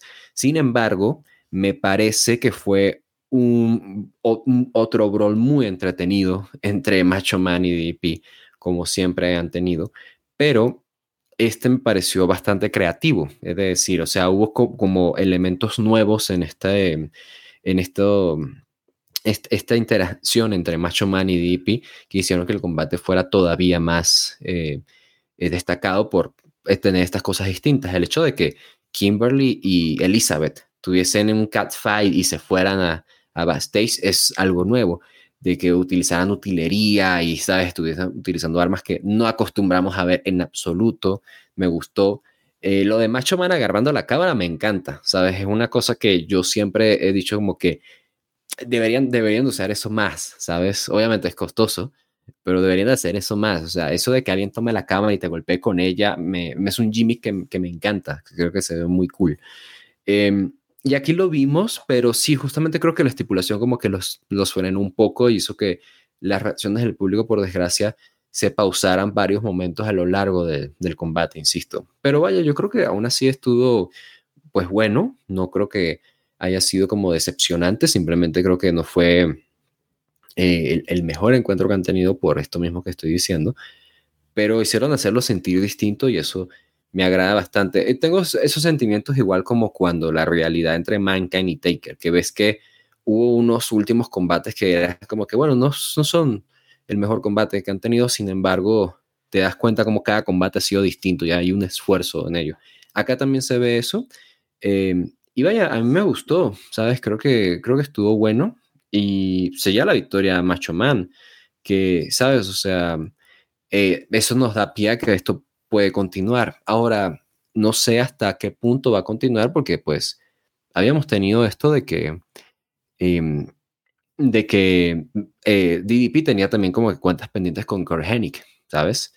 Entonces no sé si en, en, qué punto o cómo es que van a hacer la, eh, el giro allí de decir, ok, ya DDP se va a concentrar en solo esto, ¿no? Eh, no lo sé, pero por mientras, vaya, creo que fue un buen combate.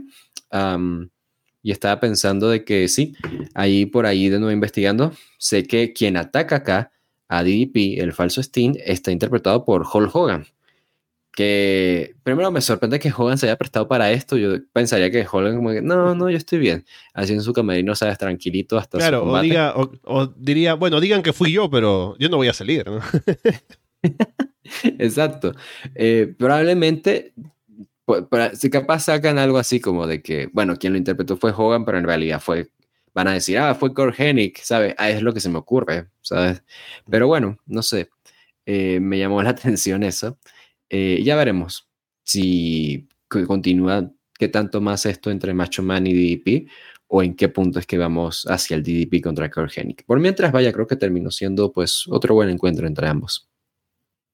Sí, también me gustó. Creo que claramente está entre lo mejor de la noche. El segundo mejor combate luego del Rey contra Eddie. Eh, también rescatable el otro último contra, contra Nagata del Opener. Así que está bien, es el combate que también se puede recomendar de este show.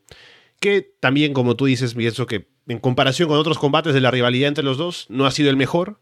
Pero aún así fue un combate sólido. Estuvieron bien ambos, aparte el público estuvo muy metido. Eh, tuvieron cosas interesantes como el, el, vistazo a Raven en Ringside, lo de Kimberly y Elizabeth peleando, eh, viendo también la parte final a ver qué es lo que puede pasar luego de eso para más adelante en la rivalidad entre ellos o con algo más como ya mencionas con Hennig y demás. Pero me parece que estuvo bien. Em, así que no tengo mayores quejas con el combate. Pudo haber sido mejor tal vez porque hemos visto ejemplos de combates mejores entre ambos, pero con la estipulación que tenían y, y eh, la situación del show en general, pienso que no tengo quejas acerca de lo que hicieron esta noche. Así que bien, bien por ellos dos y eh, lo único malo es que la rivalidad se está alargando demasiado. No, sé hace cuánto fue que tuvieron el primer combate ellos dos, que ya fue hace muchos meses. Y la rivalidad con varias promos en. Como por Rey American Bash, quizás. Sí, sacaban lo de la, la, pose en Playboy de Kimberly y las promos y la lesión de Savage y, y todo eso. Así que han pasado por muchas etapas y han tenido muchos combates. No muchos, han tenido como tres en pay-per-view. Pero ya suficiente, ¿no? ¿Para qué hacer otro más? Pero bueno, será cuestión también de no tener que, o no tener planeada una victoria limpia de DDP al final sobre Macho Man y pasar a otra cosa sin tener que hacer que Macho Man ponga over a DDP directamente, no sé. Pero ya veremos, dependiendo de los planes luego de este final, eh, qué es lo que quieren hacer, ¿no? Pero uno pensaría, lógicamente, que DDP va a querer vengarse de Macho Man una vez más, pero veremos si eso es lo que se hace finalmente. Bien, Vamos ahora sí con el main event, combate en jaula de acero. Hollywood Hulk Hogan contra Roddy Piper. La jaula es grande, así como la que usaron en Nitro. O sea, no es la, que la jaula que está pegada al ring, sino que hay espacio entre el ring y eh, la pared, parecida como al Hell in a pero sin techo y con las paredes con la jaula clásica, ¿no? O sea, no con la jaula que parece como de, metal como la de Hell Cell, sino un poco más la jaula con los agujeros grandes, ¿no? Como para poder escalar más fácil y qué sé yo. No hay referee en el ring, así que ese es otro, otro defecto del combate porque no sabemos cómo se gana. Y los comentaristas tampoco. Es como que empieza el combate, están como luchando unos dos minutos o tres, y Tony Giovanni dice, ah, me acabo de dar cuenta, no hay referee en el ring. Qué bueno, ¿no? Que peleen, ¿no? Pero luego me pregunto yo, como fan, ya, ¿cómo acaba el combate, ¿no? Luego veremos que hay referee y luego como que quieren escapar, pero no sé si eso es victoria o no, pero bueno, es lo de menos. Sigamos. Hogan actúa como Shawn Michaels, asustado de tener que quedarse encerrado ahí con Piper. Eh, Hogan intenta escalar la jaula para salir, no sé si eso es para ganar o no. Piper lo detiene golpeándolo con su correa, mordiéndole el trasero. Piper domina, Hogan escapa o escala la jaula otra vez y Piper lo tumba con un golpe bajo. Luego, a pesar de que Hogan está actuando como que está encerrado al inicio, ¿no? Como que voy a hacer, Piper me persigue. El referee les abre la, puerta de la jaula, no sé por qué. Hogan intenta salir y luego salen los dos al mismo tiempo. Y hacen énfasis en eso, ¿no? Como que si hubiera salido Hogan primero habría ganado, pero como salieron los dos, no. Pero no sé, los comentaristas tampoco saben cómo se gana, así que no confío en ellos. Salen por la jaula, Hogan golpea a Piper con la puerta varias veces. Hogan intenta irse del combate, como hicieron Disco Inferno y como hizo también Kurgenik más temprano. Pero de pronto se encuentra con un Sting en la rampa, un tipo disfrazado de Sting. Sting apunta a Hogan con el bate, lo hace retroceder. Así que no sabemos si es alguien disfrazado que Hogan sabía que estaba ahí, no creo, pero no sé. No voy a ponerme a pensar mucho en eso. Sigamos. Piper mete a Hogan de nuevo en la jaula. Ambos escalan la jaula, eh, sin que eso tenga algún sentido, porque no se gana así, creo. Hogan le da un golpe bajo a Piper y luego ambos bajan otra vez la jaula. Aparecen varios tipos vestidos como Sting, que salen por aquí y por allá. Hogan azota a Piper con su correa. Hogan escala la jaula e intenta salir, pero un Sting abajo lo amenaza con el bate para que no salga. Hogan y Piper pelean sentados sobre la jaula. Hogan golpea a Piper con el cinturón, aplica el leg drop dos veces, y Hogan llama al referee para que entre a contar, y el referee va y cuenta, pero Piper sobrevive. Hogan sujeta a Piper, Randy Savage aparece. Y eso es una locura porque Macho Man escala la jaula y se lanza desde lo alto en un axe handle. O sea, el tipo tiene que él mismo saltar, caer dentro del ring porque la jaula no está pegada al ring, así que tiene que dar un salto un poco eh, hacia el frente. Y él mismo protegerse porque nadie lo va a recibir. O sea, él va a caer de pie en la lona. Así que de alguna manera lo hace y no se rompe las piernas. Piper se mueve y el golpe le cae a Hogan, aunque no le cae tan, tan contundentemente, ¿no? Eh, podrían haber hecho un crossbody o algo, pero Macho Man dice, no, yo mi movimiento es el axe handle, así que yo lo hago desde arriba. Si hubieran puesto otra toma de cámara, se habría visto más impresionante porque se ve desde abajo, ¿no? Y ese es un salto bastante alto, pero para ver la magnitud podrían haberlo puesto, porque es, es impresionante, o sea, es un salto como de Jeff Hardy, pero por Macho Man en el 97. Bueno, después, Piper saca a Macho Man y atrapa a Hogan en el Sleeper Hold. Hogan se desmaya y el referee marca que Piper se lleva la victoria. Hogan y Savage siguen atacando a Piper luego, Bischoff viene también. Hogan esposa a Piper a la jaula de, ambas manos para que lo sigan golpeando. La gente pide a Sting. Eh, hay varios Stings, como decía más temprano, ahí alrededor de la jaula. Y luego un fan, que tiene la cara pintada como Sting, escala la jaula y se mete. Y mm, como hay tanto caos en WCW, ¿no? Con los tipos que están disfrazados como Sting y todo eso, me imagino que en algún momento alguien habrá asumido que era parte del show, así que no lo detuvieron. Pero una vez que está adentro ya se pelea con Hogan y con Macho Man, la seguridad tiene que llevárselo, Piper queda colgado y no sabemos nada de lo que pasa al final porque Tony Giovanni dice, bueno, nos quedamos sin tiempo. Chao, ¿no? Y se cierra el show. Así que el fan peleándose con los luchadores y con la seguridad sacándolos fue lo que nos quitó lo que podría haber sido el post-match, creo. Pero así termina Halloween Havoc 97, Walter. Wow, o sea, es que sabes qué, o sea, hace tres semanas, cronológicamente, fue el primer Hell y esto fue la respuesta de WCW. Mira, no hay forma que eh, Roddy Piper y Hollywood Hogan respondiesen o llegaran a algo de ese mismo nivel del Hell porque no pueden estar tomando los bumps de esa manera, no están en esa condición, ¿sabes? Y no tenían el interés además. Pero sí podían hacer algo distinto. Esto definitivamente fue distinto, pero no fue, fue bueno. y, es que precisamente creo que el gran problema acá es algo que ya yo he hablado antes y es, es una cosa bastante, bastante básica, ¿sabes? Pero tú viendo el show te das cuenta de que nadie sabe nada porque nadie comunica nada. Los comentaristas no les dan, no les dicen nada, no les dan guion, no les están explicando qué es lo que está ocurriendo. No hay instrucciones al respecto. Entonces, ¿Qué pasa? Se hace pues este cagadero que es este Mayben. es lo que les estaba mencionando antes del walk and roll, es eso en su máxima expresión. De hecho, es peor porque ocurre en un combate en jaula que nos estuvieron vendiendo y vendiendo de que no, que es jaula y nadie va a poder intervenir y no sé qué. Todos intervinieron, o sea, hasta gente que no, es, que no trabaja en esta empresa intervino, ¿sabes? O sea, ¿de qué me, qué me estás contando? Hicieron ese, walk, ese and brawl y fue exponenciado. Como tú mismo lo dices, Hogan hizo el spot de, de Gil Cobarde. No, ya, ya me voy. Tercera vez que se hizo en la noche.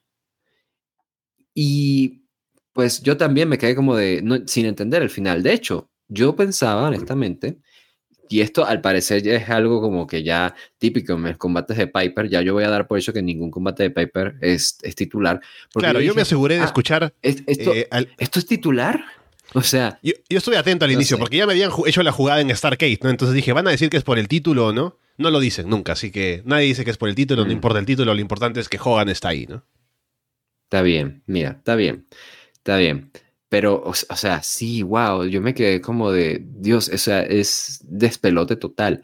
Y, y, y, toda esta historia que estábamos diciendo antes, ¿no? De, de no, no quiero que intervenga Steam, es como, bueno, que no intervino Steam técnicamente, estuvieron falsos Steam, pero los falsos Steam no evitaron que todos los demás intervinieran. O sea, los falsos Steam no intervinieron que, que, atacaran, ¿no? Macho Man que subiera. Claro, o sea, al final los falsos Stings estaban a favor de quién? Esa es la pregunta, ¿no? Porque si en un momento sale uno a detener a Hogan, uno asume que está a favor de, WCW, del verdadero Sting o algo. Pero luego dejan pasar a Macho Man. Al final se meten a pelear. Uno se mete a pelear con Hogan. Entonces, no sabemos a quién favorecen. Y si la estipulación de, de Bischoff era que si Sting aparecía, el NWO domina Nitro, podrían tener un argumento de decir, bueno, salió alguien vestido como Sting y nos quiso perjudicar, entonces está, está cumpliéndose el contrato de que intervino Sting, ¿no? No sé, no sé. Sí, algo por el estilo, ¿sabes? Incluso te, das cuenta que tú y yo estamos sacando alternativas a esto. y yo solo quiero decir, y esto lo digo de corazón, Hulk Hogan, chingas a tu madre. O sea, ¿cómo no es... O sea, esa, tú mismo lo estás eh, explicando muy bien, esa altura a la cual se lanzó Macho Man no era ningún juego, es una locura lo que hizo. El tipo lo hizo. ¿Cómo hizo para continuar caminando por años luego de eso? No tengo la menor idea. Es un milagro. Y Hulk Hogan hizo el más mínimo esfuerzo en amortiguar su caída. Es como, verga, o sea, ayúdalo, carajo. O sea, es, o sea, es que si lo primero que se enseña en, las, en clases de wrestling, ¿sabes? Protege a tu oponente. Yo, yo, yo, yo decía eso antes de, los shows, me acuerdo, yo decía a los, a los muchachos, decía, protéjanse y protejan a, a, a sus compañeros. No, no los dejen caer así mal, ¿sabes? No, no hagan estas, estas locuras. Y ahí está. Hulk Hogan no amortiguando la caída. O sea, de verdad que Macho Man tiene, la, tiene el peor amigo del mundo. ¿Por qué sigue siendo amigo de Hulk Hogan? Yo no lo sé a estas alturas, ¿no? Bueno, ¿qué se le va a hacer? y termina pues en este despelote que a mí lo que me encanta, te voy a contar, es que el fan, de nuevo, supe que no estaba planeado, pero claramente habían algunos que pensaban que eso estaba planeado, porque el camarógrafo graba al, fan subiendo, tipo, ah, sí, miren cómo está subiendo, y cuando no debería mostrar eso. Uno de los falsos Steam detiene al fan, se da cuenta, esto no está planeado, ¡pah! y lo detiene. Muy bien, falso Steam allí, quien quiera que seas, lo hiciste excelente, de verdad, tú eres el, más pro. Macho Man quiere partirle todos los huesos a este tipo, a este fan. ¿Y qué hace Hulk Hogan? Le, le está dando a los golpes workeados, ¿no? Pero workeados. O sea, no puede Esperando que el pan venda, ¿no? Esperando que el pan venda, exacto. Como, Dios, no sabes cómo me reí con esto. O sea, yo, me, yo de verdad, yo dije, no puede ser. Claro, porque el, yo, yo quiero pensar que el primer instinto de Hogan es claro, esto está planeado, entonces, bueno, voy a, tengo que workear, no le puedo dar un golpe de verdad.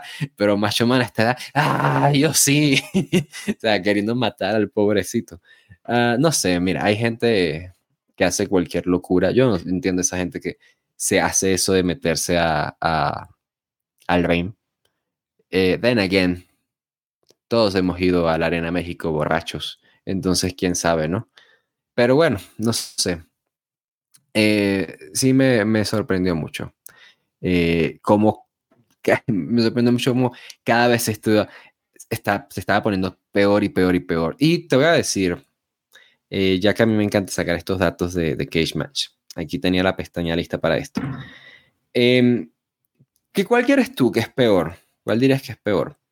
¿El combate entre Jacqueline y Disco Inferno o el combate entre Piper y Hogan? En tu opinión, no en la opinión de la gente de Cage Match.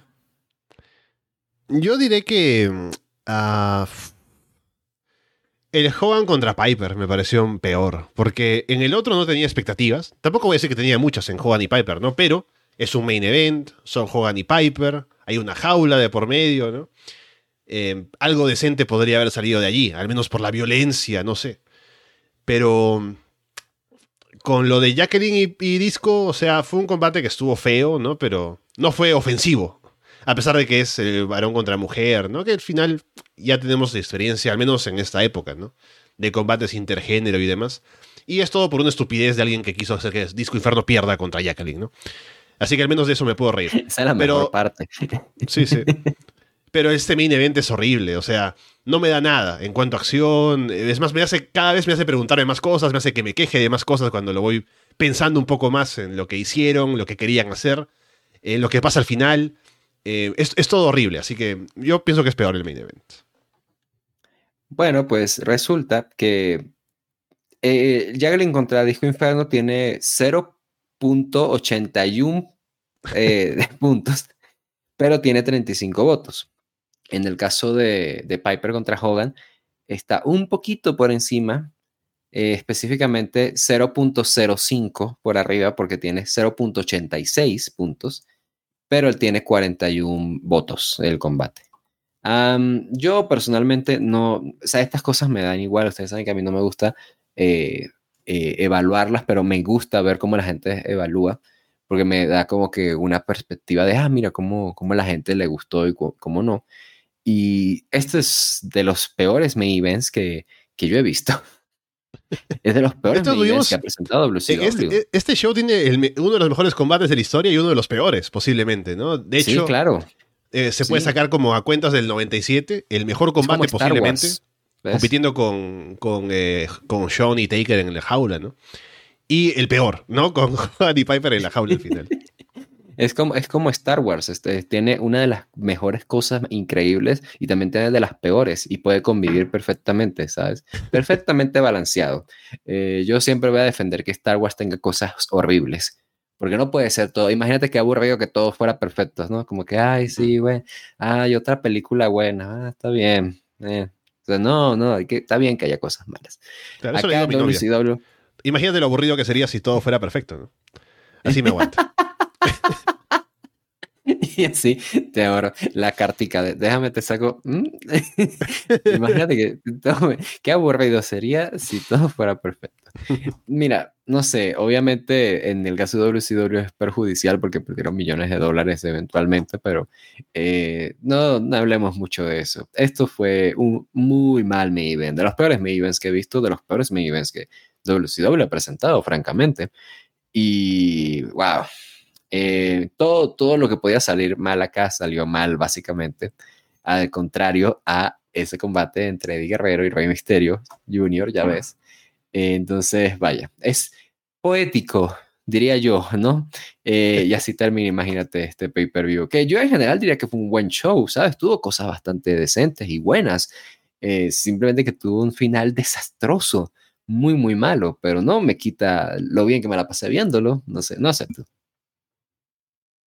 Sí, o sea, yo tengo esa sensación de haber visto un buen show, sobre todo pensando en el inicio, ¿no? Estaba con esperanzas, estaba con, con una buena sensación en general de lo que estaba viendo, contento de estar viendo este show de WCW.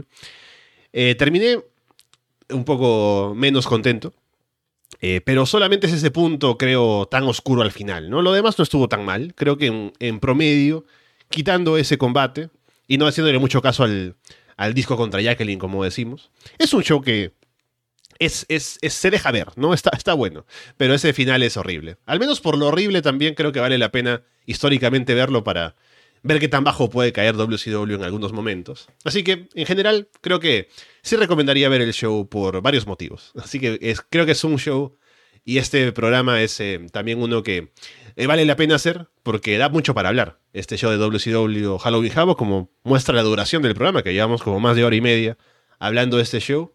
Y le hemos pasado bien, al menos aquí comentando, la, eh, comentando el show en Arras de Lona, Walter. Y estaremos, pues seguramente, hablando más de lo que pasa en WCW y en WWF en las siguientes semanas con Roy Nitro.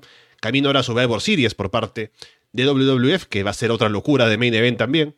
Y viendo qué más pasa en los shows semanales siempre con la gente en el Patreon, que agradecemos que nos apoye y veremos eh, de terminar este año seguramente con algún programa más y empezar el 2024 con más vistas al pasado, Walter.